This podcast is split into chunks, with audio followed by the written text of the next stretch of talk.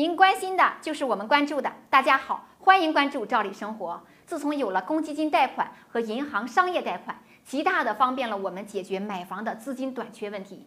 但是还贷也是有风险的，一旦工作发生变动，收入难以保证，将会直接影响到还贷的能力。今天我们来聊聊，一旦还贷发生风险，那么房子会怎么处理呢？一般来讲，我们虽然从银行贷款买房，但这个房子呢属于个人的财产，不属于银行财产，所以银行没有权利直接收回并处理这套房子。但是银行可以向法院申请查封这套房产，然后进行公开拍卖。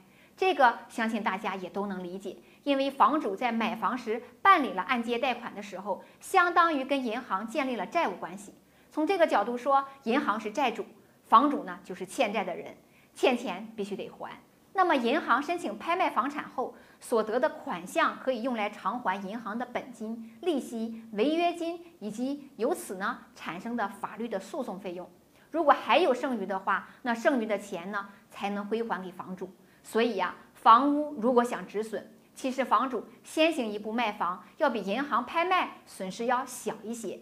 接下来呢，我们再来聊聊大家很关心的话题，那就是房贷断供多久，银行会着手申请拍卖房子呢？一般来讲，如果贷款人连续三个月以上不还贷款，或者一年内累计出现六次以上逾期记录，那么按照常规做法，银行呢就会开始向法院提起诉讼，申请查封所贷款的房产。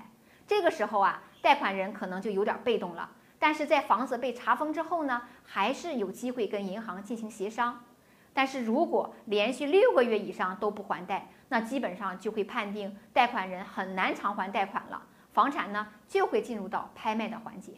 前边我们说过，如果拍卖剩下的钱扣除所有的费用有剩余的话，还可以还给贷款人。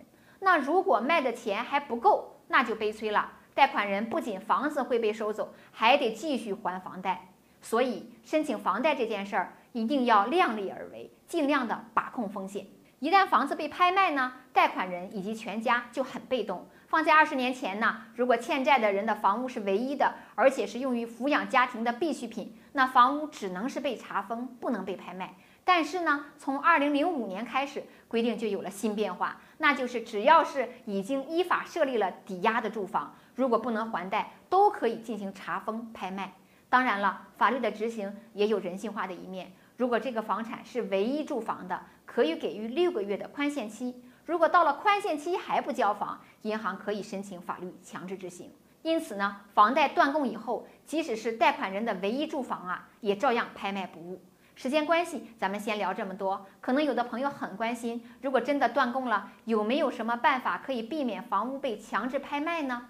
我们整理了一篇详细的资料，感兴趣的朋友，请您关注我们的头条号“照理生活”，输入关键词“断供止损”，这篇资料呢就会推送给您。感谢您的收看，照理生活每天都会为您分享有用的生活资讯，咱们明天见。